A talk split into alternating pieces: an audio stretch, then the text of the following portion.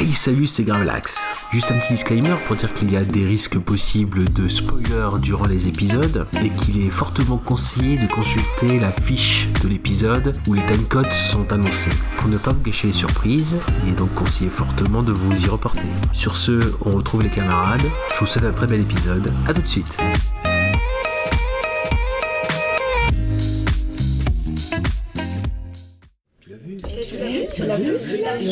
Tu l'as vu Tu l'as vu Tu l'as vu Et celui-là, tu l'as vu Ouais, tu l'as vu celui-là. Ah, ah mais tu l'as vu Eh, tu l'as vu Tu l'as vu Alors, tu l'as vu Hey, tu l'as vu Et celui-là, tu l'as vu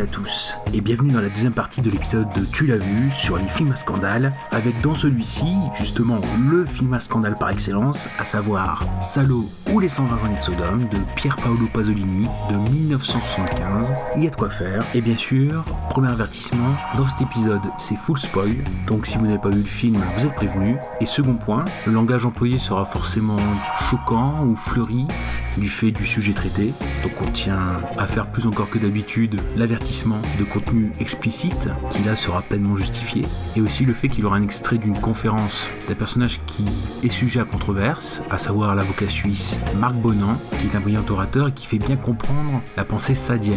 Ce n'est donc pas gratuit de notre part si on en diffuse un extrait, et ce n'est certainement pas dans un esprit de provocation. Ce n'est à aucun moment donné notre intention. Voici pour les principaux conseils. On vous souhaite une bonne écoute et une belle plongée, si on peut dire les choses ainsi, dans les différents cercles de cet univers assez tordu. Et le mot est faible. Encore une fois, bonne écoute. On se retrouve à la fin de l'épisode.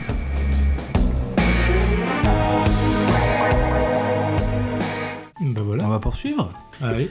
Ok. Donc on va passer au, au film suivant et donc c'est au tour de mon bon vieux Gravelax. Alors il nous reste un ou trois, c'est ça? C'est ça. Bon allez, donc j'avais fait le 3, donc je vais faire le 1. Quel est le numéro 1 suspense hein Alors, salope et les, euh, salaud et les, salaud et les 120 jours de Sodome. Oui, bah écoutez, euh, quand on a décidé de faire un film, euh, enfin, de faire un numéro sur les films à scandale, Ce semblait Voilà. être euh, le passage obligé. ah oui, bah je me suis dit autant sauter à pieds joints dedans, quoi. euh. D'accord, donc je me souvenais plus, c'est bien toi, espèce d'enfoiré, qui a choisi ce film. C'est à toi qu'on doit ça Ouais, je pense que c'est sur mes conseils, hein, parce que j'avais dit, voilà. Ah ouais, en plus, tu nous mets bien l'image devant les yeux pour bien nous rappeler ces moments douloureux. Bon, ça va, ils sont pas à poil sur cette photo. Quasiment pas. Ah, juste devant, mais ceux derrière, je veux dire. euh, voilà. Non, mais voilà, il est, il est connu déjà par euh, il a une certaine renommée, quoi. Oui, voilà. Dans le genre, donc euh, bon, je me suis dit, salaud, c'est un incontournable, euh, voilà, il faut y aller. Puis surtout, voilà, c'est que tu l'as pas vu. Tu l'avais pas vu. Et non, je l'ai pas vu. Et justement, ça allait être super sympa de, de découvrir, quoi. Bah oui. Je sais pas vraiment si c'est le mot que j'aurais choisi, mais bon. Ouais, non. mais- bon, alors. euh, On y va. Bon, pour la petite histoire, donc c'est un film de, de Pierre Paolo Pasolini. De Laura, de Laura Posini. bon, donc je vais commencer par l'histoire et puis après le réalisateur, euh, je laisserai euh, l'expert euh, Gravelax. euh, Pierre Paolo Pasolini, ouais, le dernier film euh, en 75. Ouais. Ouais, ça, c'est les sorties. euh, forcément, il a eu un destin tragique, est assassiné. euh, voilà, et donc le film est sorti ouais, de quasiment deux semaines après euh, son assassinat. Quelle belle histoire. Bon.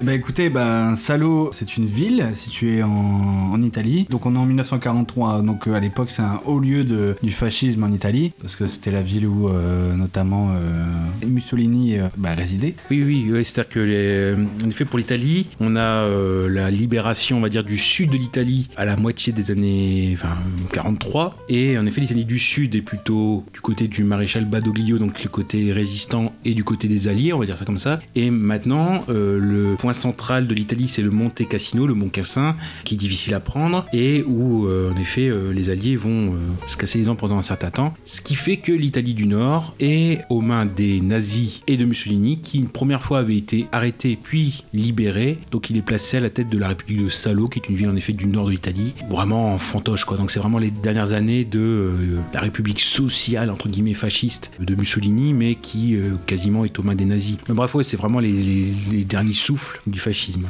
Oui. Et dans cette ville, ben, on a quatre notables, bah, euh, riches notables, qui ont la meilleure idée du monde, c'est-à-dire, euh, eh ben, on va s'isoler dans un palais pour assouvir tous nos fantasmes, même les plus fous. et pour ça, maintenant, ils vont pas se contenter juste de prendre quelques prostituées et de finir en, en bunga comme, euh, comme, oui, voilà. Non, non, non, non, non. Là, on est au top. Et ben, on va kidnapper, on va capturer euh, neuf jeunes garçons, neuf jeunes filles. Et puis, euh, puis avec ça, on va prendre euh, quatre prostituées, mais juste pour raconter des petites histoires salades en même temps. Enfin bref, on va, on, on va se, ré- on va- comment dire, on va, on va rassembler une bonne petite équipe. Euh, et puis voilà, ça va être sympa. Euh, et comment ça se passe Oui, parce qu'ils ont prévu aussi un, un certain planning. Hein, euh, Respecté. bah oui, oui, oui, oui, oui. On, on s'éclate, on s'éclate, on s'éclate. Ah bah oui. Et donc euh, le film se présente sur euh, quatre tableaux. Euh, donc le premier c'est le vestibule de l'enfer qui plante le décor. Donc c'est là aussi on fait la, la, la connaissance bah, des, des quatre notables. Donc il y a le duc, le président, Président, le. l'archevêque, Ah bah, L'évêque, oui, l'évêque. ouais, l'évêque. Et le quatrième c'est euh, Le C'est un financier. oui oui. Le, le président, oui, c'est donc oui, le, le duc, l'évêque, le juge, le président. Donc voilà. Et donc on va euh, aller euh, dans, cette, dans ce fameux palais.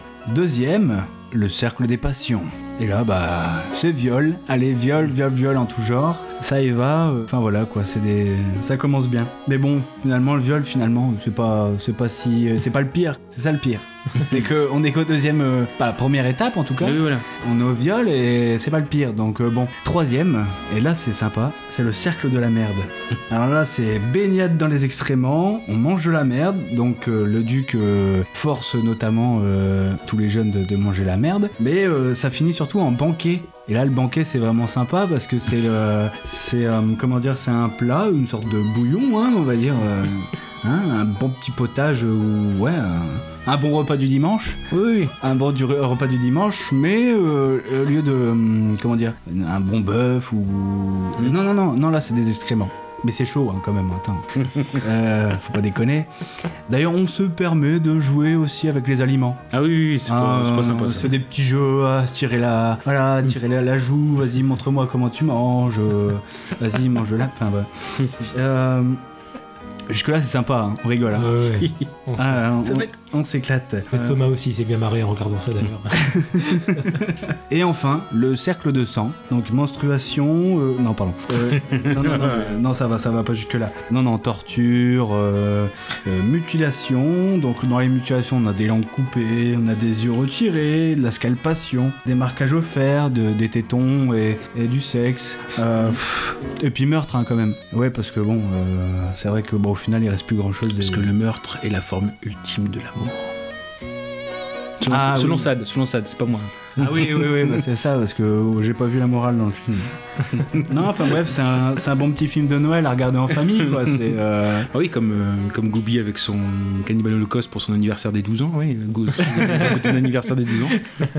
Non, non, Il était réussi, euh, le goûter Ah bah, que le gâteau était bon. ça c'était pas des bougies, c'était des doigts. Non, mais euh, Salo, c'est. euh, comment? C'est une Bah, expérience. Bah, bah, c'est salaud. Ouais, c'est. Bah voilà, j'ai pas continué, enfin, j'ai tout dit. Enfin, j'ai tout dit. Et bah, en tout cas, le résumé. Voilà, euh, je vais pas rentrer dans les détails, on n'est pas là non plus. euh,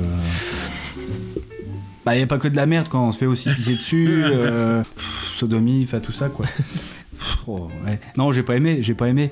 Mais euh, non, mais après c'est voilà, c'est tiré de du voilà d'une œuvre du Marquis de Sade qui parlait aussi euh, de, de- comment dire des de, de- de- toujours des fantasmes les plus fous. Non, c'est pas ça? Oui, c'est-à-dire que en effet, bon, euh, on va dire à la limite, moi c'est, bon, je vais y aller assez vite. Moi, le, le- ce film-là, je l'ai vu, donc il a été très peu diffusé à la télé, euh, voilà. Et moi, c'était dans les, à la fin des années 90, il y avait une semaine pendant le festival de Cannes euh, cette année-là, donc c'est 97 peut-être ou 98, où pareil première, tous les soirs vers 22h, il, y avait, il y avait une semaine film à scandale. Donc dedans, il y avait le film dont on va parler après, il y avait Salaud, il y avait La dernière tentation du Christ, etc. Donc c'est un samedi matin, justement, j'avais enregistré ce film-là sans savoir voilà, ce que ce que c'était. Et euh, vraiment c'est je me suis pris une claque quoi. Donc euh, je veux dire c'est et j'ai pris conscience que c'est voilà c'était pas un film anodin et qu'il y avait à réfléchir que c'était une expérience et que euh, voilà c'était il y avait quelque chose à retirer déjà à, enfin à cet âge là ouais sans parler. Je tirais pas de, le même enseignement de tous les films. Donc pour ça d'un effet mais le fait de le revoir là mais d'avoir pour préparer le podcast relu un peu Sade le livre. Donc faut rappeler que c'est un livre qu'il a écrit quand il était emprisonné à la Bastille de toute façon, il a quasiment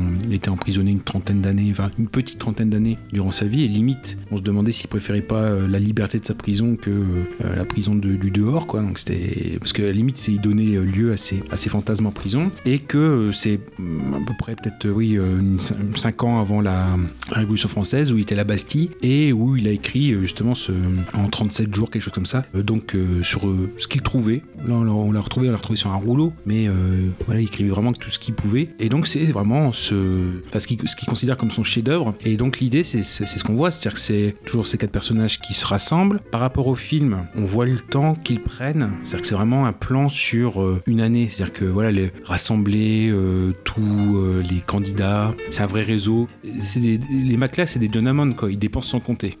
Voilà, s'il faut tuer, c'est ce qu'on voit un petit peu dans le film au début. Voilà, s'il faut tuer les parents pour enlever euh, un enfant, bah on le fait. Euh, il y a un casting qui est fait, c'est dans toute la France. Euh, après, on rassemble, etc. Il y a des dîners qui sont faits pour sectionner. Donc bref, là forcément avec le film, on est obligé de faire court, mais c'est un vrai plan très précis. Et là, si on voit le côté complètement tordu de Sade, c'est-à-dire que peu à peu, bah, il nous fait rentrer pendant 80 pages dans la folie de ses personnages. Et Pasolini, un des tours de force, c'est qu'il arrive en justement avec ce vestibule de l'enfer en 22 minutes à nous montrer qu'on va rentrer dans un monde autre. Là, par exemple, à la fin de l'introduction pour euh, Sat qui fait 80 pages, bah, on arrive au bout du bout où, une fois les 8 garçons, 8 filles, puis tous ceux qui seront les narratrices, les serveurs, etc., seront présents, on arrive dans le village, on arrive en diligence à l'époque, en cheval. Après, donc, le, village, il est aux mains de brigands qui sont au, service des, quatre. On est obligé après de. On peut plus pratiquer, on y va à pied. À pied, on monte, on passe un pont, c'est la montagne, on coupe le pont et le il est coupé et c'est falaise à pic, etc. Donc il y a ce côté où euh, aucune liberté, aucune échappatoire n'est possible. Donc en gros, c'est ce côté-là, c'est-à-dire que ceux qui sont là, il n'y a pas d'alternative. De toute façon, il y a un dialogue dans le film, c'est euh, quand ils font le, règlement au début, c'est de toute façon, pour le monde, vous êtes mort, dès le départ. Faible créature enchaînée, destinée à notre plaisir. J'espère que vous ne vous attendez pas à trouver la liberté ridicule que vous concède le monde extérieur. Ici, vous êtes hors des limites de toute légalité. Personne sur Terre ne sait que vous êtes ici. Pour le monde, vous êtes déjà mort. Écoutez le règlement qui régira maintenant votre vie. À 18h précises, toute la compagnie devra se réunir dans la salle dite des orgies, où les narratrices viendront tour à tour nous raconter une histoire sur un thème chaque fois différent. Les amis pourront interrompre à tout moment et autant de fois qu'ils le voudront ce récit, dont le but est d'exciter l'imagination et toute la siffeté sera autorisée. Après dîner, ces messieurs passeront à la célébration de ce que l'on désigne par le terme orgie. Et ensuite, on arrive donc euh, assez vite à ce qu'on verra euh, dans le, dans le film, un règlement. Alors pareil, Pasolini, il a gardé vraiment euh, ce qu'il voulait de Sade. C'est pas quelqu'un qui l'aimait beaucoup. Hein, il n'aimait pas du tout le style. C'est vrai que c'est très redondant à lire. Et donc, en effet, c'est pendant 120 jours. Il va y avoir, bon, c'est là où Sade s'est un petit peu lâché, quoi. Mais c'est ce qu'il dit. Enfin, Pasolini, il dit à la limite, si je veux adapter le livre, non seulement je vais dégoûter les gens encore plus, et j'en ai pour 5 ou 6 films. Et donc l'idée c'est-à-dire qu'il y a, pour faire très simple, Pasolini a gardé vraiment le strict minimum. Il a, il viré tout ce qui est règlement de, la matinée où euh, euh, les quatre ils se font réveiller par euh, un des garçons qui dîne, qu'ils autorisent telle ou telle personne, à peu près cinq personnes par jour, à aller aux toilettes, à faire leurs besoins à une heure d'après-midi. Il y a un repas qu'à 6 Alors ce qu'il a, gardé, c'est en effet ce système de à 18h, on écoute les narratrices qui nous racontent de quoi exciter les passions et, si possible, après, on met en application ce qu'elles nous ont raconté durant les, orgies ou même pendant la narration. Donc en fait, dans la structure du livre de Sade, on a très bien écrit, enfin rédigé, très bien écrit, c'est dans le sens où on a la rédaction complète des 30 premiers jours. En fait, on a 30 premières journées avec la, la première narratrice qui nous raconte donc tout ce qui est le, ce que tu as dit, le cercle des manies, le cercle des passions. Donc en fait, par soirée, elle raconte 5 passions. Donc ce qui fait qu'au total, quand on arrive à la fin des journées, enfin des 120 journées, on aura eu 600 passions. Si on fait la liste, tout ce qu'on a comme vice, on a de l'urologie, donc ça on l'a dans le film, la scatophilie on l'a aussi, enfin la coprophagie. Bon, scatophilie pour faire simple, on a euh, des histoires sur l'inceste, sur tout ce qui est fouetté, euh, bon, le côté un peu torture ou euh, masochisme. Pédophilie, j'en parle même pas parce que même ils se marient euh, avec leur fille. Tout ce qui est torture, tout ce qui est. Alors, ça c'est très sadien, tout ce qui est blasphème de la religion, notamment le fait de se faire passer, ça c'est pas dans le film, mais de se faire passer pour euh, un confesseur et euh, guider mal euh, ceux qui viennent se faire confesser, voilà. Juste comme ça, tout ce qui est euh, offense aux hosties, pareil, euh, déféquer sur les crucifix. euh. D'ailleurs, ça dans la il s'est fait euh, notamment inquiéter pour ça. hein. Donc il, a, avait demandé à une des, euh, des femmes qu'il a vues euh, de, après l'amour, de déféquer sur le crucifix. Bon, bref, euh, bon appétit bien sûr.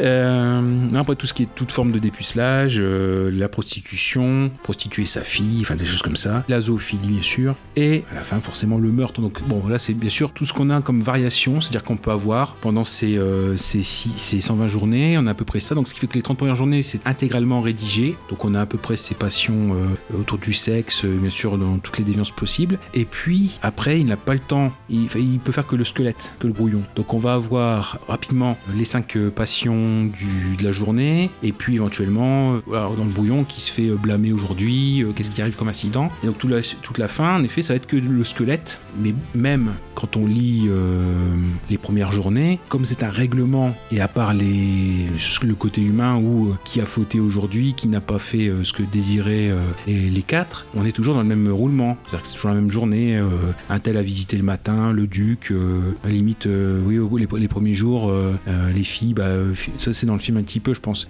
Si c'est dans le film, les filles, voilà, n'arrivent pas bien à, à masturber les hommes, donc on, leur fait des cours de branlette à 9h du matin. c'est bien. Bon, moi, je préfère regarder télé matin. Euh, mais bon.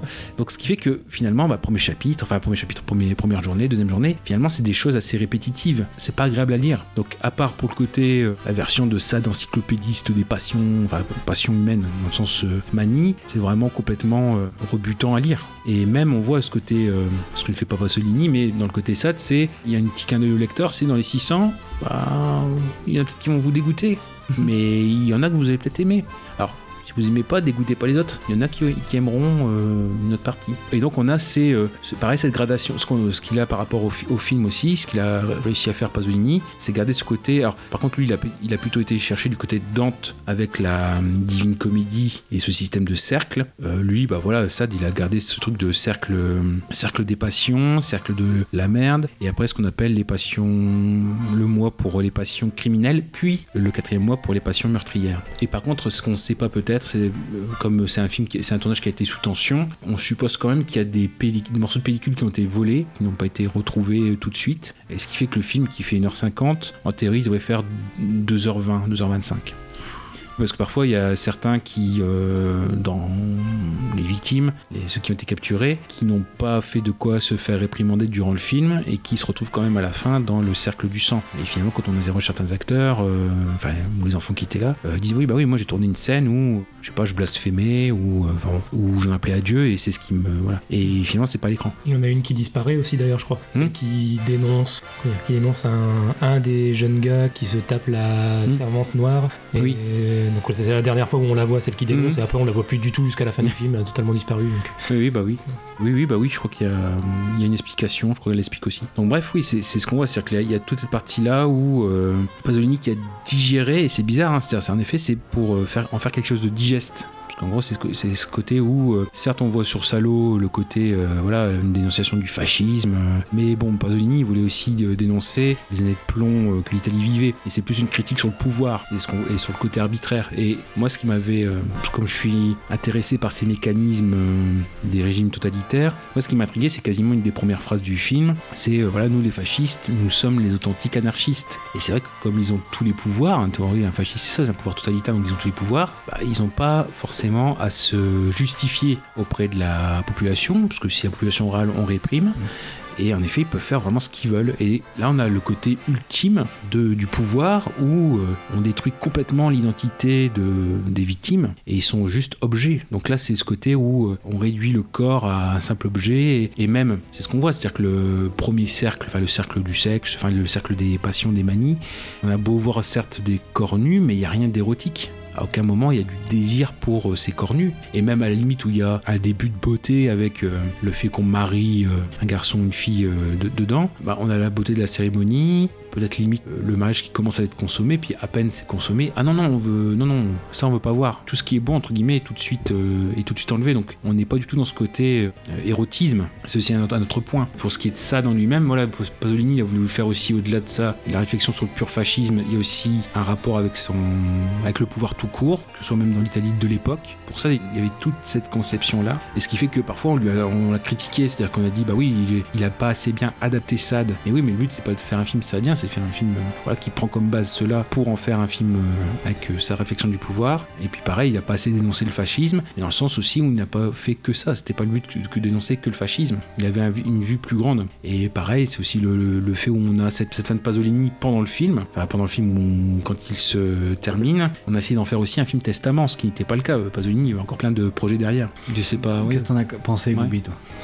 Euh, justement, j'attendais le- les explications de Gravelax, euh, qui Oui, oui, mais après- de ses lumières. Parce que là, euh, forcément, j'ai défriché que ce qu'on m'a demandé. Donc, euh, si t'avais d'autres interrogations, bon, je vais pas dire que je suis spécialiste de ça, mais j'ai vu, le- j'ai vu le film beaucoup de fois.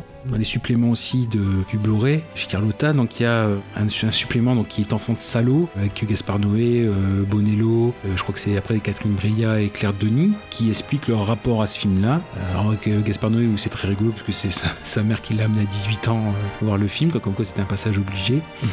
Mais par exemple, Catherine Breillat ou Claire Denis qui dit que c'est c'est une épreuve, que c'est pas un film anodin et que alors chacun a sa périodicité. C'est-à-dire euh, certains ils vont se dire je vais le revoir tous les 5 ans. Pour moi, c'est un film euh, utile parce que c'est une expérience. C'est au-delà de ça et il faut s'y préparer. Alors là, le truc c'est que en le préparant et en lisant ça derrière, finalement, ça m'a un peu rassuré ou mis en paix avec ce film en disant voilà, c'est pas le but de provoquer parce que finalement par rapport à s'il avait voulu vraiment faire euh, que du sad, ça n'avait pas de sens. En plus, dans la Pasolini, c'est quand même un intellectuel, donc euh, il était beaucoup plus raffiné que ça. Mais qu'est-ce qu'il a pu trouver dedans? Et donc, c'est un des rares films avec une bibliographie. Oui. Dans les... Oui, en effet, ouais. Ouais, Ça il demande de lire euh, ouais, euh, Simone de Beauvoir, euh, Faut-il brûler Sade, du Roland Barthes, euh, montre un petit peu l'ambition, voilà, comme quoi c'est pas innocent. Pour moi, c'est un film qui reste utile, qui est une expérience. C'est vrai que vous, c'est un, côté où c'est pas, je vais pas dire que c'était un passage obligé parce que c'était pour le podcast, mais c'est vrai que moi, en plus, de- dans ma vie, c'est par erreur qu'il est rentré. hein. Voilà, c'est Après, bon, c'est pour le podcast, mais bon, j'avoue que de toute façon, un jour ou l'autre, j'y serais passé parce que c'est tellement, tellement connu, et tellement réputé et tout ça que forcément, un jour ou l'autre, je pense que j'y serais allé. Bon, peut-être pas aussi rapidement, peut-être pas aussi rapidement, mais j'y serais allé. Ouais, j'ai pas vraiment de questions. J'ai été surpris parce que justement, à- après en avoir tant entendu parler en termes de réputation et tout ça, je m'attendais à un truc tellement choquant que, euh, on en parlait euh, très rapidement tout à l'heure avant, avant de commencer à enregistrer, mais je m'attendais à ce que ce soit parfois plus explicite que ça. Et c'est pour ça que j'ai été surpris de pas être tant choqué, en fait, euh, à part euh, dans Mm. le cercle de la merde, Mm. où vraiment j'ai détourné le regard parce que sinon je l'ai gerbé. Parce que ça, les trucs scato, c'est vraiment le truc que je peux pas. Donc voilà, comme en plus, on le voit, là pour le coup, on le voit vraiment explicitement, hein, même si on, on sait bien que c'est pas vraiment de la merde. Bon, c'est. On, on le voit, c'est tellement bien fait et, et tellement montré que forcément, inconsciemment, on, on oublie que c'est du faux. Et donc, euh, vraiment, je- si j'avais pas détourné le regard, je crois que j'aurais dû nettoyer me- le sol de ma chambre euh, juste après. Euh, mais sinon, à part dans, dans le cercle de la merde, bah, j'ai jamais vraiment détourné le regard. J'ai pas été trop choqué parce que c'est vrai que c'est pas si explicite que ça. Et comme tu disais, euh, c'est pas c'est pas trop montré et c'est pas le but que de choquer non plus. Et concrètement, ne serait-ce que déjà dans la première partie, le- c'est quoi le cercle des passions, c'est ça Mm. Bon bah au final, euh, oui, il y a du viol. Ouais, on voit les gens à poil, mais enfin, je veux dire bon, euh, aujourd'hui c'est plus choquant de voir des mecs à poil euh, ou des meufs à poil. Bon, bra- après le fait qu'ils ont 15-16 ans, au début ça pouvait paraître un peu gênant, puis finalement ça va plus du tout gêner parce que après m'être renseigné un petit peu, je me suis dit bon, après tout les, bah, ils étaient, ils étaient volontaires aussi les gens. Enfin, on les a pas forcés. Il y a les, les gamins de 16 ans qu'on voit à poil dans le film, on les a Ah pas oui. forcés à se mettre à poil. Ils étaient totalement consentants. Donc bon, au final, si les acteurs ils veulent bien, tu vois, c'est ça, tout de suite, c'est moins gênant. Les acteurs ils étaient majeurs, non? Non, pas, pas tous, Pe- euh, peut-être certains, mais non, non, j'en ai vu certains, non, non. euh, je sais que, euh, alors j'ai pas retenu son nom, le brun, euh, Genre Claudio, je crois, non? Ah, je crois pas, c'est, mais en tout cas celui qu'on a vu aussi dans d'autres films de Pasolini, qui était un peu son acteur, son, son acteur fétiche euh, presque. Alors, euh, ouais, j'ai, c'est, c'est- ouais, c'est peut-être ça, c'est peut-être lui. Lui, il avait 16 ans, je crois, au moment du, du tournage. Il y en a un autre qui avait 15 ans, je sais plus, on le voit beaucoup moins celui-là, mais bon, on le voit quand même à poil dedans. Il avait 15 ans au moment du tournage, c'était le plus jeune, je crois. Après, il y en a certains qui devaient être majeurs, je pense, ouais. Mais donc non, il n'était pas tous. Et donc ça, au départ, ça me gênait. Puis après, comme je disais, euh, en ayant lu, bon, par exemple celui-là, qu'on a vu aussi dans d'autres films de, de Pasolini, euh, bon, il l'a fait dans plusieurs films. Et puis bah, c'est lui qui s'est présenté au casting et il a été prévenu à l'avance qu'il y aurait des scènes de nu. Il était totalement pour. Et du coup, quand j'ai su ça, bon, ça tout de suite, ça m'a moins gêné. Donc euh, Oui. je dis pareil pour tous les acteurs et actrices euh, du film. Bon, euh, le fait de les voir à poil, ça m'a même plus gêné en sachant qu'ils étaient totalement consentants. Euh, Bon, c'est bon, on en a vu d'autres quoi. Donc, euh, donc là, ça m'a pas trop choqué. Pareil, les scènes de, de sexe et même de viol, j'ai pas trop détourné le regard parce qu'au final, on voit pas tant que ça. Donc, euh, bon, oui, bah, on voit qu'il y a un viol, mais comme je disais, c'est pas comme dans un film porno où, on voit vraiment tout en détail. Excusez-moi des termes, hein, mais c'est pas euh, comme dans les films porno où on voit en détail la tub rentrer dans le, dans le ouais. quoi, tu vois. Euh, On voit de derrière et au final, tout ce qu'on voit concrètement, c'est un cul, quoi. C'est tout. On, on les voit de dos et tout. Donc, au final, même ça qui est choquant, au final, ça n'est pas tant que ça. C'est la réflexion que je me suis faite sur l'ensemble du film. Hormis le cercle de la merde, j'ai, pas été aussi choqué que ce que j'aurais cru. Après, comme je disais, j'ai pas du tout apprécié non plus parce que euh, avant que avant que tu nous en parles là aujourd'hui, Mhm. bon, je suis passé totalement à côté du, du propos du film quoi. Je, je voyais pas pourquoi tout ça. Là maintenant avec les explications que tu as données, je comprends déjà un petit peu mieux. Bah, moi même ça, hein. même avec les explications, euh, je comprends pas le. Ah oui, je, Je je vois comprends pas- je vois un pas- peu mieux. Je vois, oui, mais je vois pas le, comment dire l'intérêt. Ah non non moi non plus. Et- mais- et je crois que c'est au début du film, il y a un écriteau qui dit oui, il faut voir ce film pour être bon citoyen, non J'ai pas, pas vu. En fait, c'est une citation Mm. de, de quelqu'un qui a dit euh, ce film est nécessaire pour être bon citoyen, je crois. Mhm. D'accord. Moi je me rappelle plus. Euh, si c'est pour euh, dénoncer euh, voilà euh, la tyrannie, les, comment dire, le fascisme, tout ça, bah, d'autres manières quoi. Enfin, Ah oui, oui, oui. Et c'est, enfin, comment dire, après, il y a ce côté aussi où c'est un film bizarrement qui tranche dans ce que faisait Pasolini. Ça annonçait éventuellement qui était peut-être en projet une nouvelle trilogie de la mort après une trilogie de la vie et que c'est aussi un projet qu'il a récupéré parce qu'au départ c'était euh, Sergio Titi qui devait en être euh, le réalisateur et puis finalement Pasolini est venu l'aider et finalement Titi s'est désintéressé c'est Pasolini qui a récupéré le projet et qui l'a mis à sa sauce. Donc c'est aussi qu'est-ce qu'il en garde. Donc au départ c'était pas forcément une volonté à tout prix de lui de euh, d'adapter Sade c'est le projet qui est venu et puis bon qui s'y est mis. Mais c'est vrai qu'après moi je pense beaucoup plus au côté moral du film qu'au côté graphique même si côté graphique est là. Moi c'est vraiment une ambiance. Et c'est comment on- quelques personnes se, se réunissent ont tout loisir sur les corps des autres qu'il n'y a aucune possibilité de, rébellion de, parce que ils ont les miliciens euh, sur place pour faire respecter l'ordre. Après il y a tellement aussi de, nuances euh, qui sont chez Sade qui ne sont pas forcément utiles euh, chez Pasolini mais tout ce système de hiérarchie où ils ont un plan pour chacun épouser semaine par semaine un des enfants. Après ils ont ce système aussi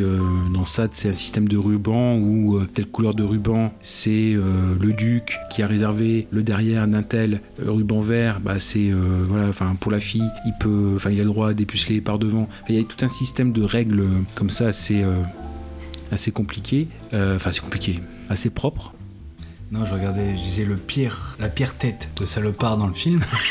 c'est Valetti ouais. Hmm. Ah ouais ouais. Ah mais alors lui, c'est le pompon quoi. Bah, et surtout c'est ça c'est à dire qu'à part euh, le duc c'est euh, Paolo Bonacelli. Ouais, qui euh, sera un acteur qui aura une autre carrière plus tard. Il y a même tourné dans des trucs américains, je crois, quelque chose comme ça. Euh, moi je vais te dire ça tout de suite. Dans ses films les plus connus, ils mettent euh, Salaud, il y a The American avec George Clooney. c'est ça. Midnight Express. Oui. Euh, après je connais pas ceux des films italiens. Hmm. Cadavre. Est-ce qu'il- Ah oui, avec Ventura, très bien, de Rossi. Et donc, oui, à part lui, le Duc, euh, finalement, les autres acteurs, soit bah, ne feront plus de films, même les, les enfants, je crois que pour beaucoup, euh, voilà, ils- ils- ce sera leur seul film. C'est principalement ça que je regardais justement euh, Mhm. juste après avoir vu le film. Ouais, la plupart ils ont pas percé, sauf donc celui que je disais tout à l'heure. Mhm. C'est pour ça que je regardais euh, à la base sur mon téléphone. Donc c'est bien, c'est Franco Merli, Mhm. donc, bah, qui s'appelle juste Franco dans le film. Donc lui, ouais, c'est quasiment le seul. Il y en a d'autres hein, qui ont essayé, mais qui ont juste deux trois petits rôles de figuration. Voilà. Mais lui, ça a été le seul qui était du coup un peu l'acteur fétiche de Pasolini, qu'on avait vu dans Les Mille et Une Nuits aussi. Et il a dû en faire un ou deux autres, mais ensuite il a pas réussi à percer parce qu'on lui a collé cette image euh, là. Bah voilà, aussi on prend Hélène Surgère, etc., qui font enfin, les narratrices aussi, euh, qui avaient une, une vie euh, très remplie, enfin une filmographie très remplie avant, bah, celle pour beaucoup a marqué un stop. Limite aussi ces enfants qui parfois dont c'est le seul rôle, ça renforce l'anonymat. C'est-à-dire qu'on arrive nous-mêmes, spectateurs, à part si c'est évoqué, et encore faut faire l'effort de mémoire, on ne met pas de prénom sur euh, les victimes. Alors, certes, là, ils sont, sont 16 par la force des choses, parce qu'au départ, ils étaient 18. D'ailleurs, c'est ce qu'on voit, le premier garçon qui se sauve euh, et qui se fait tirer dessus. Là, finalement, c'est lui qui a le meilleur sort. On le sait pas dès le départ, mais c'est lui qui a le sort le, meilleur. Oui, donc on a tout ce système-là d'humiliation, de... Enfin, le fait justement d'a- d'avoir des gens anonymes, comme ça, dont on... Peut-être pour, euh, pour terminer sur Franco Merli, euh, je, je revois, il avait fait que trois films en fait. Donc on l'avait vu avant dans Les Mille et Une Nuits, voilà, donc il y avait un des rôles principaux. Donc ensuite il a été dans Salo, il a fait un seul autre film après, c'était Affreux, Sale et Méchant. Oui. Où il jouait, je crois, le rôle d'un jeune homosexuel. Je sais plus, j'avais regardé, mais enfin bref, donc il avait encore un peu ce, ce genre de rôle là. Et après, euh, plus rien. Alors pendant trois ans, euh, plus rien. Il a juste fait une apparition dans Le Malade Imaginaire. C'était vraiment un tout petit rôle et après plus rien parce qu'on lui a collé cette image. Et je crois j'avais lu aussi qu'il a eu malheureusement euh, la réputation euh, justement d'homosexuel et bon, au départ il s'en cachait, mais euh, finalement après ça s'est su et même lui Mm. a fini par l'avouer à demi-mot qu'il a eu la relation avec Pasolini en parallèle des tournages de Salo et de Des Mille et Une Nuits. Euh, D'autres ont témoigné en disant que comme par hasard, euh, tous les soirs il était dans la chambre de Pasolini et il ne ressortait pas. voilà donc euh, puis bon même lui a fini par presque l'avouer après et, et ça lui a un, un peu fait du tort. Donc en plus d'avoir lié cette image, ce, ce type de rôle qui lui collait, enfin, d'avoir cette étiquette sur la tête, bon il y, a- il y a eu ça en plus. Voilà. Puis alors qu'il était mineur au moment de, de Salo, comme je disais, il avait 16 ans, donc bon c'était encore moins bien vu. Déjà la relation homo c'était pas très bien vu, mais alors en plus avec un gamin de 16 ans, Ouais. encore moins. Il y avait ce côté métaphore, c'est ce qu'on voit aussi pour certaines, certaines choses ici. hein. La scène où euh, la jeune femme euh, est forcée de manger des excréments a été conçue par Pasolini comme une métaphore du capitalisme de consommation et l'essor de la culture de la malbouffe. Bon. Et ah oui, dire aussi, oui, c'est une petite, particularité, comme euh, en plus, euh, quand on enregistre, c'est très, très récent. Dire qu'en effet, voilà, pour Pasolini, quand il est passé en post-production et qu'il a vu le doublage de la version française, dont Piccoli fait partie, euh, enfin faisait partie, il a dit que en fait cette version française était la version officielle, la version originale du film. Parce que ce qu'il disait, non, c'est- je sais pas comment on doit le prendre nous, mais parce que dans Salo, tout est français. On a ça, on a, les références, etc. Donc il dit que c'est très film très français. Donc finalement, de, ce qui bon, une petite particularité parce que finalement on écoute beaucoup pour- en italien, je pense. Voilà, on a, on a cette particularité avec notamment Piccoli qui fait des doublages. Ouais, après bah voilà, dans les euh, réalisateurs dans ses films préférés, il y a Heineke. Voilà. Étonnant. Euh, Gaspard Noé et euh, bah, John Waters parce que bah, il a fait Pink Flamingo où euh, Divine mange euh, excrément aussi. Bon bref, moi le film là ou bien même euh, ça je pourrais en parler beaucoup. Euh, oui. Peut-être une dernière question, mais alors c'est vraiment un détail. hein, Oui. je me rappelle que ça m'a fait poser la question en fin de film. Donc c'est au moment des tortures et tout ça. Je crois qu'on en voit plus, et peut-être même dans une scène avant. On voit plusieurs euh, des jeunes et peut-être des adultes aussi euh, avec une fausse bite. Oui. Et je me suis demandé pourquoi, parce que, enfin, ça peut. Je me suis dit ça peut pas être un truc de censure, parce que pendant tout le film on les voit à poil, on les voit la bite à l'air, donc Mhm. ça, ça peut pas être les acteurs qui voulaient pas qu'on les voit vraiment. Je me suis demandé pourquoi, pourquoi seulement dans cette scène finale des fausses bites. Parce qu'il faisait froid et sinon on les voyait pas.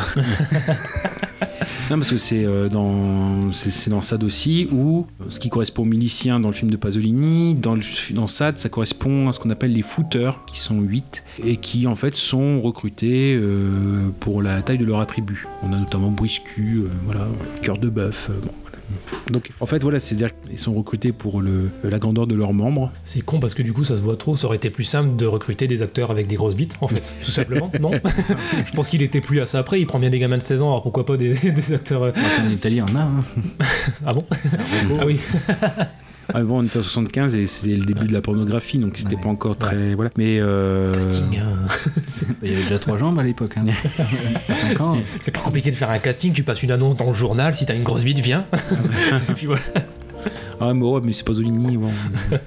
Et donc voilà, donc ce qui fait que c'est oui, c'est- dans le script entre guillemets ou c'est dans c'est dans SAD où ils sont recrutés pour ça parce que bon, il y a un côté même quand je disais il y a une organisation un peu un peu supérieure, c'est-à-dire que oui, eux doivent en effet faire régner l'ordre pour pas qu'il y ait de révolte euh, dans le palais et qui plus est, ils ont un rapport supérieur parce que euh, dans SAD par exemple, autant enfin, chacun des quatre a prévu d'épouser en tant qu'homme garçon et fille dans les côtés enfants. Par contre, ils prennent comme époux un des quatre, enfin ils sont huit, mais bon, il y en a quatre principaux dans le, roman, un des quatre footeurs. Donc quand ils sont euh, face aux, otages, on va dire comme ça, aux victimes, ils ont le rôle d'homme, et par contre, ils sont femmes quand ils épousent leur, euh, les ce qu'on appelle les footeurs ou les, mi- les miliciens pour ce qui est de, de Pasolini. Donc oui, oui, ça, euh, c'est dans SAD.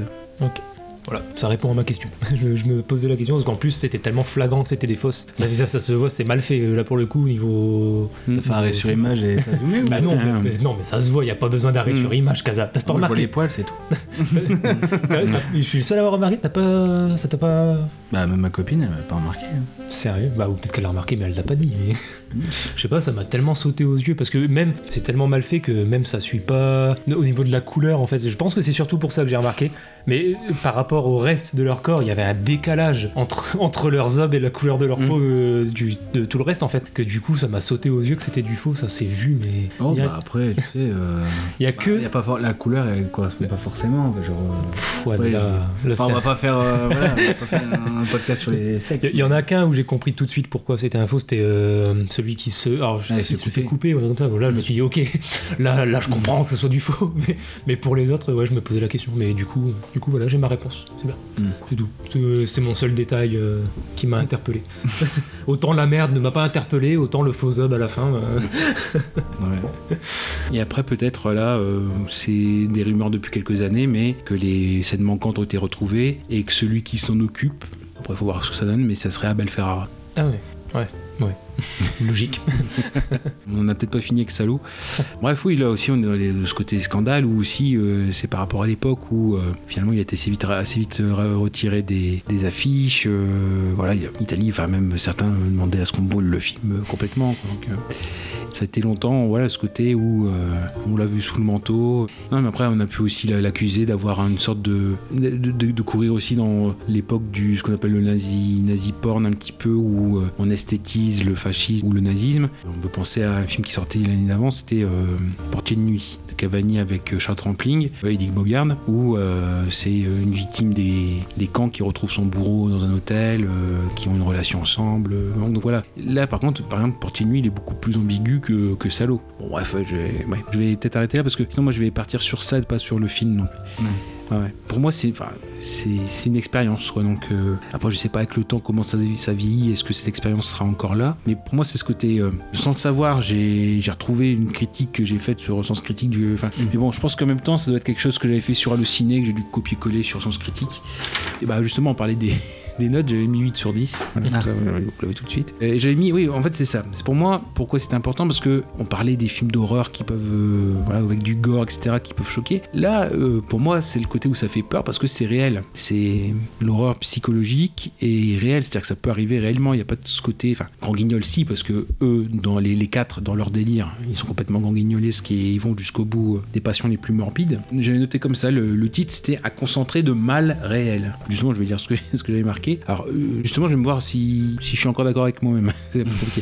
Une des pièces maîtresses du cinéma et de l'usage que l'on peut faire de ce dernier. Bon, dans le côté expérience, quoi, c'est ce côté, euh, c'est ce que j'ai voulu dire. Au-delà d'un film, Salo est une épreuve qui nécessite de la préparation psychologique, du fait du déferlement d'ignominie, mentale notamment, qui s'y déroule pendant 1h50. Et donc aussi une préparation intellectuelle. Sur ce dernier point, j'ai lu beaucoup de critiques négatives qui traitent ce film de répugnant, de vomitif, ce qu'il est. Mais beaucoup ignorent tout de son message, ce n'est pas qu'une simple dénonciation du fascisme. Pasolini voulait plutôt dénoncer la société contemporaine de l'Italie des années 70. Ce n'est pas une simple adaptation de Sade. Pasolini s'est réapproprié vraiment le sujet. Ce n'est pas qu'une succession de scènes visant à faire vomir les spectateurs. Si on se limite à ça, on passe complètement à côté du film. Bon, après, bah voilà, je suis parti sur euh, oui, ceux qui ne l'aiment pas n'ont pas fait l'effort de compréhension. Bon, c'est peut-être un peu pédant. Et se sont arrêtés à la surface des choses. Oui, enfin voilà, si on se limite à il y a de la merde, il y a du sang, euh, il y a du sexe, bon, c'est pas pas le sujet euh, du film. C'est plus un moyen. Salo a le grand mérite d'être un film utile, une épreuve qui reste dans les mémoires bien longtemps après son visionnage. Si bien que je laisse passer 50 entre chaque vision. On ne s'y prépare pas à la légère. Voilà, c'est mon principal conseil pour le film. La vision étant éprouvante, renseignez-vous bien sur le film, son contexte, ce qu'a voulu faire Pasolini, sinon l'expérience sera vaine, déplaisante et inutile, ce qui serait dommage. Euh, voilà, enfin, c'est pas, pas donneur de leçon, mais c'est moi, enfin, comme moi je l'ai ressenti comme une expérience sans le vouloir, parce que moi j'étais pas préparé quand je l'ai vu à 18 ans ou 17. Voilà, je me suis dit, voilà, c'est pas un film commun et pas mettre entre toutes les mains. Et surtout à l'époque, euh, voilà, c'est, je crois que j'ai mis quelque chose comme 10 ans à le revoir. Donc, euh, et en, le revoyant, je me suis dit, voilà, c'est, ça a été utile de le revoir. Là aussi, c'est, peut-être aussi euh, une question aussi d'intérêt. Moi, je suis très aussi, c'est peut-être un, non, c'est pas, c'est pas un défaut, mais je suis très dans tout ce qui est euh, euh, recherche de l'origine du mal ou euh, se confronter au mal pour apprécier le bien. Et justement, par exemple, quand j'ai vu Salo, c'est ce qui m'a poussé, par exemple, à faire une étude, euh, commencer à faire une étude sur Sade, enfin sur Sade, sur le, bouquin. Et finalement, l'introduction, bah, ça se tient, et puis on voit ce côté euh, très tentaculaire de Sade. C'est vraiment un esprit complètement tordu parce qu'il verrouille tout, et euh, on a ce côté où tout est préparé. Y a finalement, y a même, on voit le pacte entre les quatre de, de marier leur fille, enfin de, de, de se marier leur fille. On, on voit que c'est vraiment un côté très rond. Voilà, le, le duc épouse la fille du président, le président épouse la fille de l'évêque euh, qu'il a eu, euh, voilà, de façon av- avec sa belle-sœur. Euh, Enfin bon, c'est on voit ce côté complètement tordu et sans limite. C'est pour ça qu'à la limite, moi, je m'étais arr- je m'étais arrêté parce que je prenais des notes et puis j'essayais même de suivre au tout début les sévices, etc. Mais c'est quasiment impossible et c'est très rebutant. Même, je vous dis, pour le, comme c'était pendant le confinement qu'on avait commencé à revoir ces films, j'avais même loué le, livre audio pour dire, bah moi, je me tape pas de. Voilà, fait, le livre audio, il s'arrête à la fin de l'introduction les 30 premières journées, donc en gros, euh, j'ai dû commencer à, à relire et c'est vrai que c'est pas plaisant parce que c'est très répétitif finalement.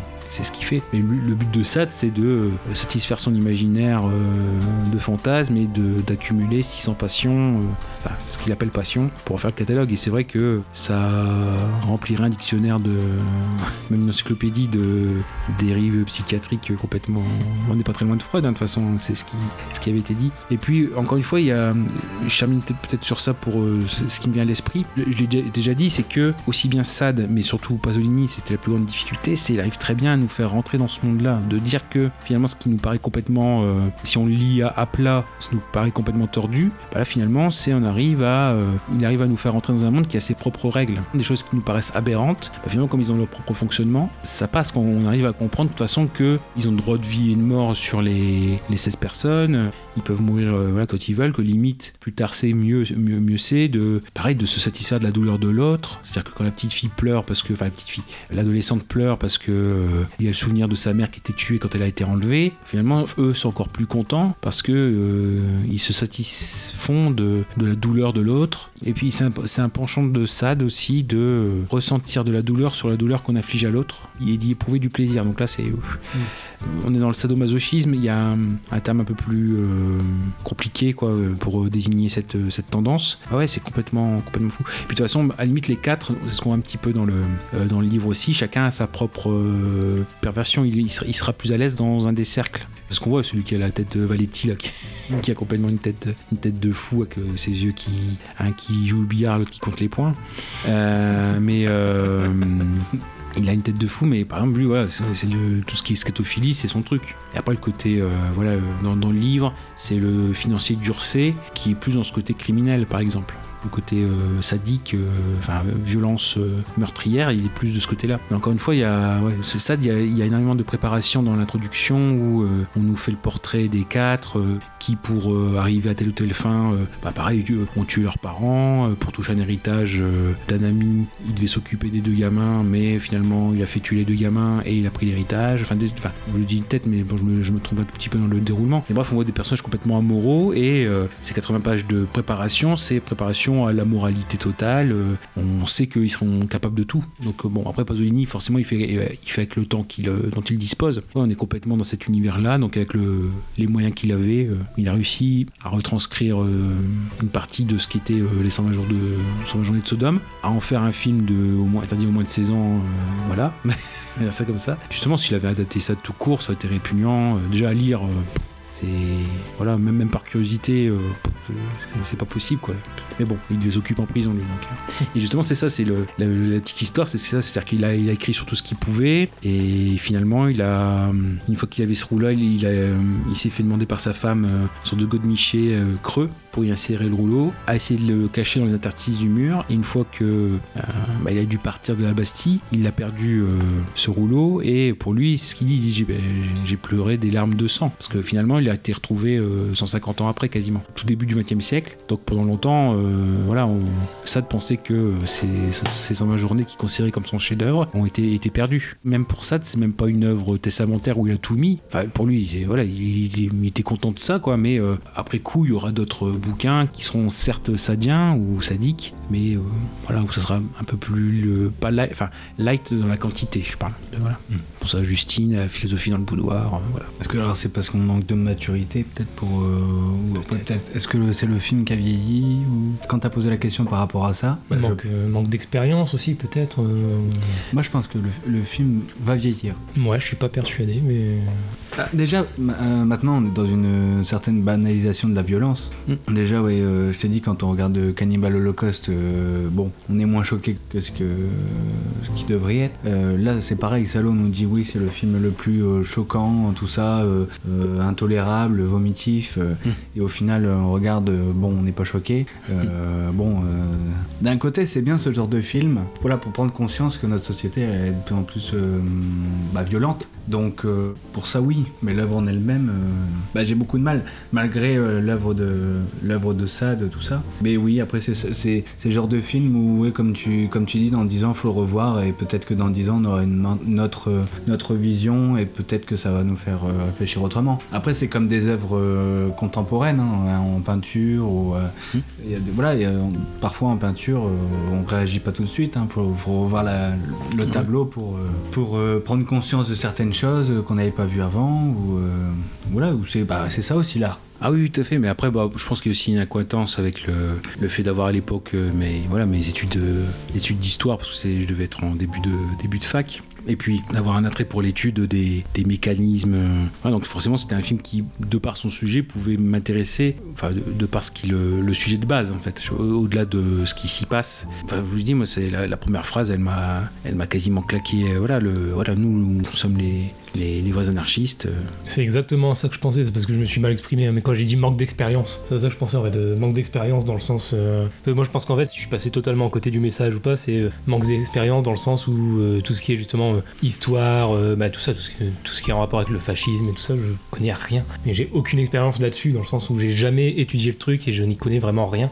Et je pense que c'est aussi pour ça que j'ai pas compris le propos du Ouais, film. C'est aussi le type de film où on découvre des choses à chaque fois. C'est vrai que c'est République de Salo, mais par exemple, j'ai vu euh, que c'est ça a à Marzaboto. Euh, La ville ou le village doit être ça, Marzaboto. Et en fait, le Marzaboto, euh, j'espère pas me tromper, il y a une syllabe peut-être. En fait, cette ville, c'est le Ouradour-sur-Glane italien. Il y a eu un massacre de civils, à peu près 1000 civils, dans... donc c'est pas innocent. Par exemple aussi, ce que j'ai découvert, parce que je euh, ce que je faisais pas à l'époque, je écouté au casque pour euh, euh, ce nouveau visionnage. Et bah, il y a un moment donné où, euh, je pense que c'est quand on passe à la deuxième narratrice, elle se prépare, il y a toujours cette, petite partie de préparation des, narratrices. Et bah, en fond, on entend les avions. Et on a vraiment ce côté fin du monde, fin d'un monde, parler, euh, du, monde fasciste. Et on a vraiment ce côté, voilà, après nous le déluge. Voilà, euh, de toute façon, c'est foutu, euh, donc on donne tout, quoi. On n'a plus rien à perdre. Donc le côté, voilà, on entend les avions aussi. À chaque coup, bah, je, moi, je, pareil aussi, c'est des films où on découvre des petites choses. Voilà, le- je sais pas moi, j'ai vu ça, la, musique d'Ennio Morricone, qui fait que quand les sévices ont lieu, silence, il n'y a, pas- a plus de musique, c'est quand il y a tout ce qui est narration. Et au final, comment dire, la musique légère, elle contribue à rendre normal des récits, pas dire hor- horrifiques, mais euh, euh, pas très, assez, assez déviants euh, au niveau sexualité. Bon, voilà, donc il y, a, y toutes des petites choses comme ça, des petites euh, techniques euh, que je découvre. euh. Donc il y a toujours des petites choses à, à picorer. C'est un film, donc je pense, voilà, comme ça, j'en ai jamais, jamais fait le tour. Ouais, pareil, le fait qu'une des narratrices, a un moment donné où elle s'allie avec celle qui joue du piano pour faire un petit numéro pour faire rire tout le monde. Et en fait, ces deux actrices, elles ont joué dans un autre film plutôt, ça, ça s'appeler Femme Femme, où elles faisaient ce même genre de sketch. Donc il y a aussi une référence, bon là, forcément, on l'a pas, l'a pas vu. Ah oui, je moi je suis assez surpris aussi, enfin je suis assez curieux de voir euh, Pasolini qui ne savait pas comment euh, terminer son film, il a tourné quatre fins différentes. J'aurais bien aimé savoir. euh, D'ailleurs, vous en pensez quoi la dernière image Là, Avec le- les deux miliciens qui dansent? Ah, bah j'en pense rien du tout. je... Non, je sais pas pourquoi il a fini son film comme ça, je... j'en pense rien. Non, je suis resté neutre. Déjà la fin m'a pas marqué. Oui, oui. Tu te rappelles au moins de la scène? Bah je vois les jumelles, enfin les. Oui, oui, oui. Non, non, mais le, ouais, il y a les deux gars qui dansent ensemble, ils sont dans la chambre, tu sais, ils, ils étaient à la fenêtre en train de regarder les différentes tortures et tout. Ouais. Et bah, les deux qui étaient à la fenêtre, du coup, ils, se mettent à danser ensemble, limite à slow. D'accord. Non, ça t'a pas marqué? Non. D'accord. Euh, Habillés, hein, je te précise. C'est une des seules scènes où ils étaient habillés. euh, Qu'est-ce qu'on en pense? Non, mais voilà, c'est tout. Après, évidemment, c'est euh, fermer un petit peu comme ça, d'un côté, fermer un petit peu les yeux sur euh, les horreurs qui sont en train de se dérouler dehors, et un côté un peu liberté, bah, enfin, liberté ou espoir, parce que qui disent, ouais, t'as une copine dehors, oui, oui, euh, voilà. Finalement, avec, des photos du tournage qui, n'apparaissent pas dans le film, moi, il y avait peut-être une torture avec une fille attachée à une chaise électrique. Voilà, et ah oui, bah oui, ça aussi, c'est dans un autre roman de Sade, mais il y a aussi Sade, en effet, une jeune fille déshabillée avec des rats affamés attachés autour de ses parties génitales. Et il y avait ça, donc, où, euh, je sais plus, il y avait une des. bah, c'est pas héroïne quoi de mais ça doit pas être dans les 120 journées ça doit être dans, dans Justine je pense euh, où euh, une des héroïnes justement avait euh, je pense euh, dans l'intimité de sa sœur ou de sa mère et avait recousu Oh, bon enfin bon, appétit hein, toujours pareil toujours bon bref oui donc c'est un film qui aussi aurait pu aller plus loin pour moi c'est au moins avoir une fois après c'est vous qui voyez si parce que c'est pas quelque chose d'agréable Mm, ah, c'est Ouais. sûr. C'est pas grave, on le reverra pour la saison 20. tu l'as vu Ouais. Non mais je vous dis, euh, autant euh, c'était une épreuve à la- à laquelle je me préparais, euh, voilà, mais là le fait de le revoir, et même je crois que j'ai dû le revoir peut-être, j'allais dire deux fois. Euh, j'ai dû voir la première partie, et puis après j'avais dû arrêter, et, parce que j'avais pas le temps, et finalement je suis revenu. Et finalement le fait d'avoir lu euh, ça facilite la, la vision, parce qu'on voit que voilà, il a, il a rendu ça digeste et avec un minimum de sens.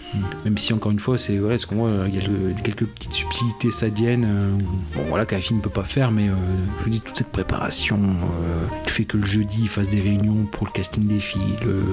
ah bon, c'est des trucs comme ça. Et bref, c'est ouais, vraiment un esprit complètement tordu. Et encore une fois, le, même l'histoire en elle-même du manuscrit qui est retombé dans, le dans la main des Suisses. Finalement, on a fait un procès pour que ça revienne en France.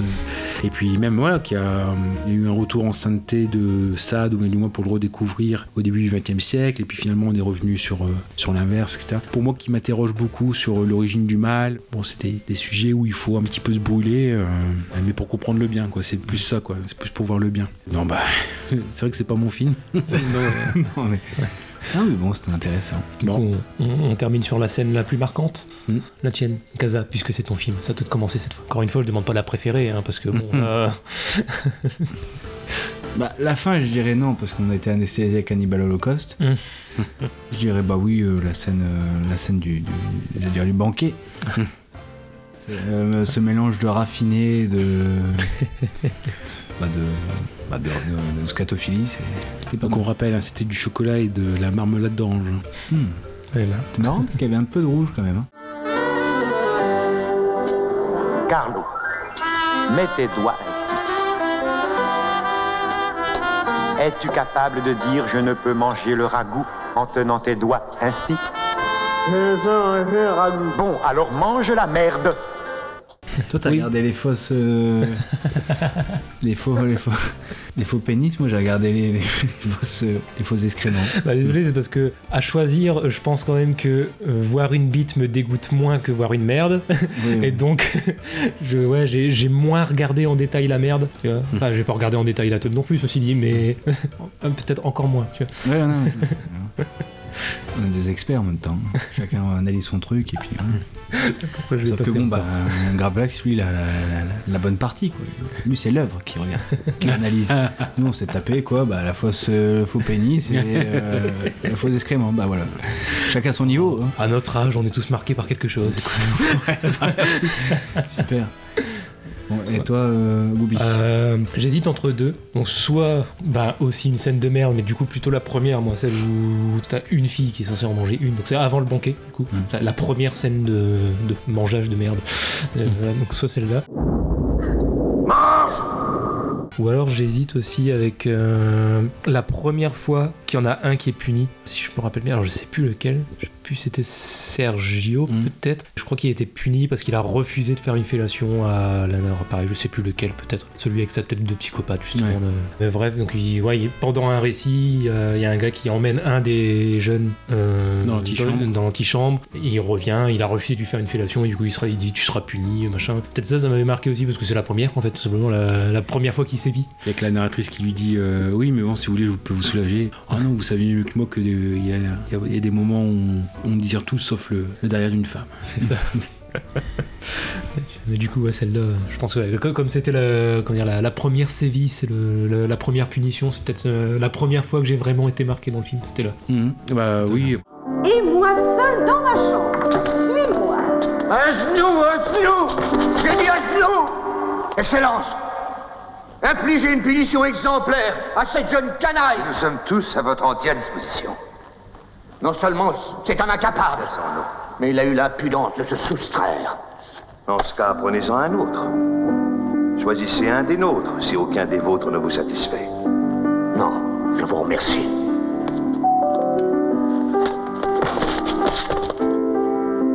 Les efforts pour me satisfaire seraient maintenant énormes et bien au-delà des péchés réellement véniels qui eussent suffi un peu auparavant. Et vous savez très bien à quoi conduit un désir qui demeure frustré. La seule chose que je vous demande, c'est une punition exemplaire que vous devez infliger à cet enfant de putain. Monseigneur, moi je suis prête à vous satisfaire.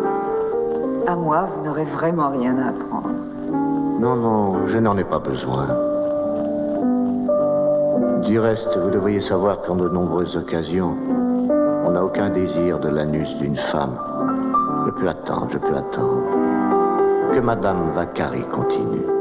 Il y a toute cette partie où, euh, en fait, et puis ça amène à un point final, c'est euh, la dernière partie où euh, beaucoup pensent, alors qu'ils sont déjà, ils ont déjà été punis, enfin ils sont, ils sont dans le carnet des punitions, ils pensent sauver leur peau en dénonçant un tel, un tel, un tel. Et en fait, ça fait un enchaînement pour éviter des punitions. Donc on dénonce les autres, qui dénoncent les autres, qui dénoncent les autres, et ça finit par la mort d'un des miliciens, donc qui sont au service justement des quatre, et qui a une relation en effet avec la serveuse noire, et justement où voilà, il se fait braquer par les quatre qui pointent le- leur pistolet sur lui, et qui en effet en dernier défi euh, euh, lève le poing. Alors ça fait entre une poing fasciste et euh, une sorte de euh, geste de, de lutte, fait, de- de- d'une dernière résistance, et il lui tire dessus, et même après même il tue aussi la, la serveuse. Donc il y a ce côté où euh, même ce côté petit joueur finalement n'amène rien, parce que fi- finalement ils finiront tous punis d'une manière ou d'une autre. Après je pensais à éventuellement une autre scène, mais j'ai ouais, j'aurais dû, dû la noter tout de suite. Sinon c'est pas grave. Non, mais il y en a tellement qui me viennent là. Ouais. Pour moi, il y a vraiment le, le symbole, c'est vraiment euh, aussi euh, l'énonciation du règlement. C'est vraiment l'entrée. euh, Même dans ça, c'est encore plus précis. quoi. C'est en gros l'idée de. Il y a une dimension supplémentaire, c'est-à-dire que ils peuvent être punis s'ils ne devinent pas le désir, s'ils ne précèdent pas le désir des quatre. À un moment donné, ou un qui peut avoir euh, voilà envie de telle ou telle chose, si un tel n'a pas deviné, il peut être puni aussi. Donc il y a, il y a cette dimension vraiment de, de pouvoir. Donc le, le règlement, je pense que c'est une des clés. Après tout ce qui est euh, les, les castings, c'est pas voilà. Mais... S'il y en a une qui me vient, parce qu'au moins ça permet de placer une petite anecdote aussi que j'ai vue au Mhm. passage, c'est l'élection du plus beau cul. Ah oui, Alors euh, on les voit tous euh, du coup accroupis. euh, Bah voilà. bah, Et, c'est ça que c'est là. et ben, et du coup ça permet aussi de dire que comme par hasard, qui est-ce qui gagne le concours? Donc c'est, euh, j'ai déjà oublié son nom, mais euh, Franco. euh, Franco, voilà. C'est Franco, qui- celui qui avait une liaison avec Pasolini, voilà. Et Pasolini, il fait gagner qui le concours du plus beau cul dans le film? C'est lui. Donc, c'est- mais après, il va prendre cher aussi. Ouais, ouais, mais bon, voilà. Du coup, il y en a plein. J'ai vu beaucoup qui disent que bon, c'est sûrement pas anodin qu'il fasse gagner, comme par hasard celui-là. Euh, celui qui se tapait en vrai. Bon, Attendez. Eh bien, Mes amis, avant de juger, j'ai une proposition à vous faire. dites, dites. Nous n'avons pas encore décrété quel prix viendra récompenser celui ou celle dont le derrière sera jugé le plus admirable. Aussi, voici ce que je propose. Celui ou celle dont le derrière sera décrété le plus admirable sera immédiatement exécuté. D'accord. De cette façon, sans savoir à qui ils appartiennent, nous sommes sûrs d'être impartiaux. Observation fort juste. Merci, Excellence. Le fait de savoir qu'un cul appartient à un garçon plutôt qu'à une fille pourrait influencer notre décision. Alors qu'il nous faut au contraire être complètement libre de choisir. C'est juste. Il est un piège astucieux dans lequel je ne veux pas tomber. Quand on a une préférence marquée pour les hommes, il est dur de parvenir à en changer. les différences entre un garçon et une fille sont énormes, et on ne peut aller à la recherche de ce qui est manifestement inférieur. Eh, regardez celui-là. Pourtant, en juger par les récits que nous avons entendus, on pourrait conclure que souvent, une jeune fille est préférable à un jeune garçon. Essayons quand même d'être objectifs. Tenez, messieurs, notez la beauté de cette rainure, l'élasticité de l'épiderme de ce cul.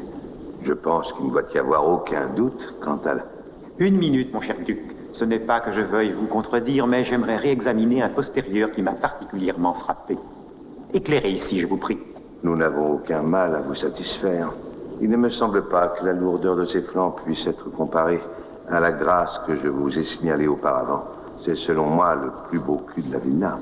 Toutefois, c'est là mon jugement personnel, et je m'en remets au jugement de la majorité. Je voterai pour le candidat du duc. Quant à moi, je donne ma voix au candidat du duc. Cher président, vous le voyez, le résultat est de trois voix contre une. Je m'incline devant la majorité. Je demanderai toutefois que me soit accordé mon candidat aussitôt que sera venu le moment de faire la fête. Oui, soit. Lumière Il faut dévoiler le mystère. C'est Franquino. Mais tue-le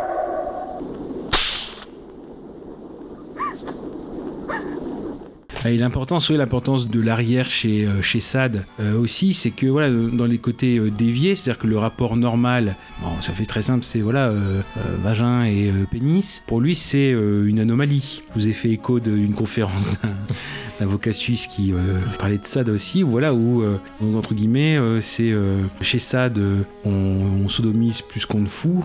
À la limite, voilà, c'est ce qui fait légal l'égalité des sexes. Euh, et donc oui, voilà, vous femmes, euh, si vous voulez être vraiment féministe, offrez votre croupe. Un autre exemple, la sodomie. Je vous regarde, madame. Soyez certain qu'en parlant de sodomie, désormais, je ne vous quitterai pas des yeux, parce que la sodomie, comme vous savez, si vous avez lu un peu Sade, on y sodomise beaucoup, même principalement. Alors on peut dire c'est le chemin détourné des plaisirs, c'est la porte étroite, c'est l'asile interdit de la luxure. Lui, il encule. C'est ce par quoi il nie la différence des sexes. Réfléchissez, mesdames, et tenez compte de mon observation dans vos prières de ce soir. L'homme qui sodomise est l'homme qui vous hisse au rang de l'homme. De faire le choix de cette voie-là, c'est une nouvelle théorie du genre. Si on vous prend frontalement, c'est purement culturel. Et à vrai dire, l'homme cherche chez la femme l'homme. Et la femme, qui est un abîme, voit bien que lorsqu'on honore l'homme en elle, on hisse et on exauce la femme.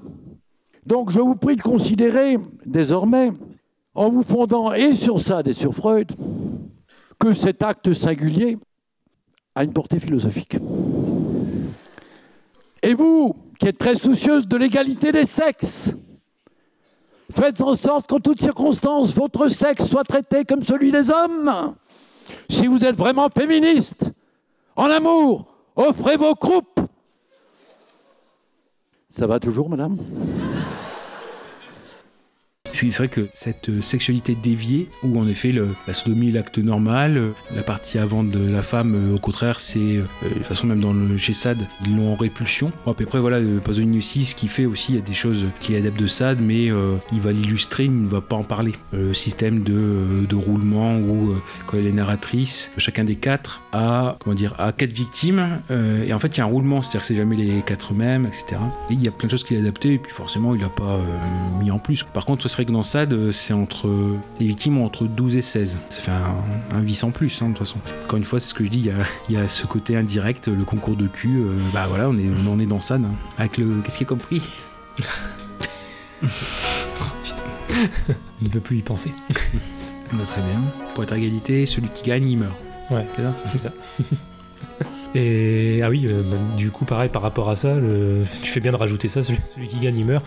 Du coup, donc celui qui a gagné le concours, donc on lui pointe un flingue sur la tête. Finalement, il tire, mais bon, il se fait pas tuer, il a pas de balle dedans. Et en fait, cette scène-là, si elle était particulièrement bien jouée, d'après ce que j'ai vu, c'est parce que le- l'acteur, il a fini par croire qu'on allait vraiment, enfin, qu'il allait vraiment se passer quelque chose. En fait, Et lui-même, on, on l'a pas prévenu de ce qui allait se passer par la suite. Et du coup, tu vois, si on le voit terrorisé, c'est parce que lui-même, ça- disons que le tournage, il allé tellement loin que même lui, il savait plus si s'il était dans la réalité ou sur un tournage de film. Quoi. Il a fini par croire qu'il allait vraiment se faire buter. Ouais. Et, et du coup, euh, Un tournage visiblement qui s'est passé dans une très bonne ambiance. ouais. Bah, putain, ça doit serrer les coudes. hein. Non mais il y a ça, il y a... Bon après voilà, il y a Pasolini qui prévenait au dernier moment de- du sévice qui allait être tourné. Mais sinon, oui, euh, bah, le- la scène du banquet, ça a été une franche rigolade. hein. Les, les ados, ils ont bien rigolé avec, euh, avec le caca. Bah, c'est sympa là. C'est- on termine sur une note positive. Ouais. Ouais, Oh, c'était cool. On, on y participerait bien à un tournage comme ça. Lol. bon, et, bah, euh, allez, on enchaîne. ouais, on va- on- finalement, on va pas faire la note. hein. Parce que tu, tu voulais qu'on fasse Bah, là, note honnêtement, euh, je mettrais 5. Moi j'ai mis 8. Mais bon, j'ai mis 8 sur Sens Critique. euh, Moi, j'avais mis 6 à la fin du visionnage. J'attendais justement aujourd'hui, tu nous en parles et tout ça. tu mets Et Ah, après que tu nous en aies parlé, finalement, je crois que je vais retirer ma note. Je ne sais plus. je ne sais plus quoi mettre. Je Ah, c'est pour ça, mais 5. Ouais, je sais pas si je descends, si je monte, si je reste là, enfin si je monte. Enfin, mais non, j'ai plus, j'ai plus envie de dire des mots parce que maintenant tout va être, euh, Ah, va voilà. sortir de son contexte. Ouais. et- donc euh, voilà, est-ce que Bon, là, on est dans le. Je dis plus rien. C'est la folie, quoi. Voilà, voilà. Et voici pour ce qui est de l'épisode sur Salo de Pasolini. Nous espérons que vous en êtes sortis indemnes. Et nous vous donnons donc rendez-vous dès le prochain et dernier épisode de Tu l'as vu sur les films à scandale avec mon film, celui de Gravelax, où nous rendrons visite à un film encore difficilement visible dans sa version intégrale de nos jours, à savoir donc Les Diables de Ken Russell, qui date de 1971. Nous vous y attendons, portez-vous bien et à très vite. Salut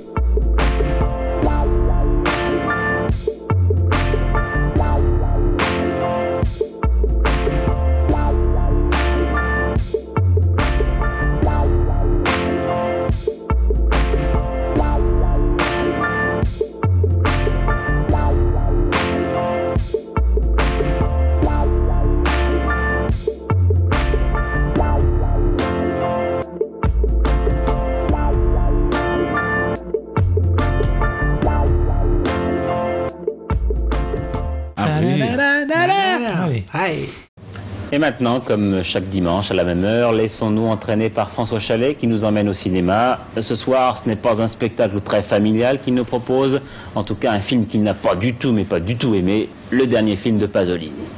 Sorti presque clandestinement pendant le festival de Cannes, Salo ou les 120 journées de Sodome de Pasolini auraient été ainsi victimes d'une sorte de conspiration du silence, excellente raison pour en parler. Aux yeux de certains, Pasolini est l'archange d'une morale nouvelle. Pour les autres, au contraire, pas de doute à avoir, c'est un enfer qu'il est en train de griller. En réalité, toute sa vie, il a essayé de se mettre en règle avec ses propres contradictions. Se vautrant à la fois son corps et son cœur dans la boue, de cette boue même, il lui est arrivé de faire jaillir des diamants. Chez lui, l'or et les excréments étaient indissociables.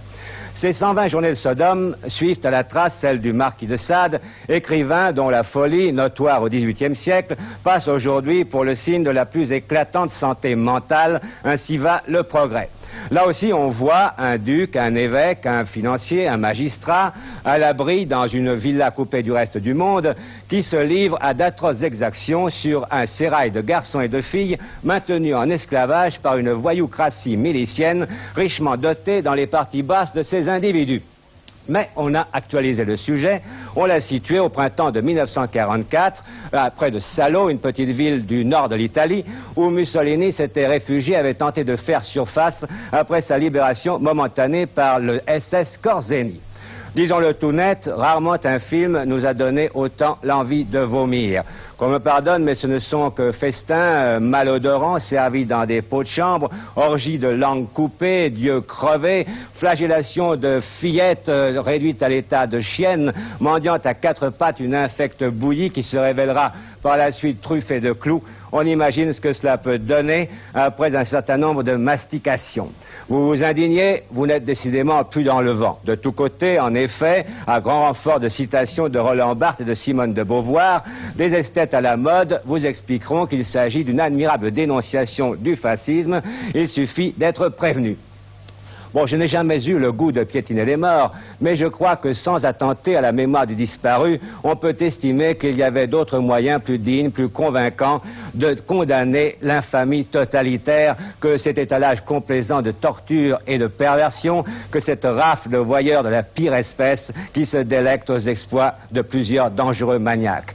Pauvre Pasolini, emporté par les fantasmes qui creuseront sa tombe, il a voulu se déculpabiliser en tâchant de culpabiliser les autres. Il a échoué et le cadavre de son alibi ne sent pas bon. Ah Bon, voulez-vous qu'on parle maintenant des films parce qu'il y a... Pardon. Motion d'ordre de Jean-Louis Bory, vas-y. Non, parce que euh, je voudrais quelque chose, commencer par quelque chose qui me tient terriblement à cœur. Tu as raison. C'est-à-dire un hommage, et je souligne le trait, à Pier Paolo Pasolini.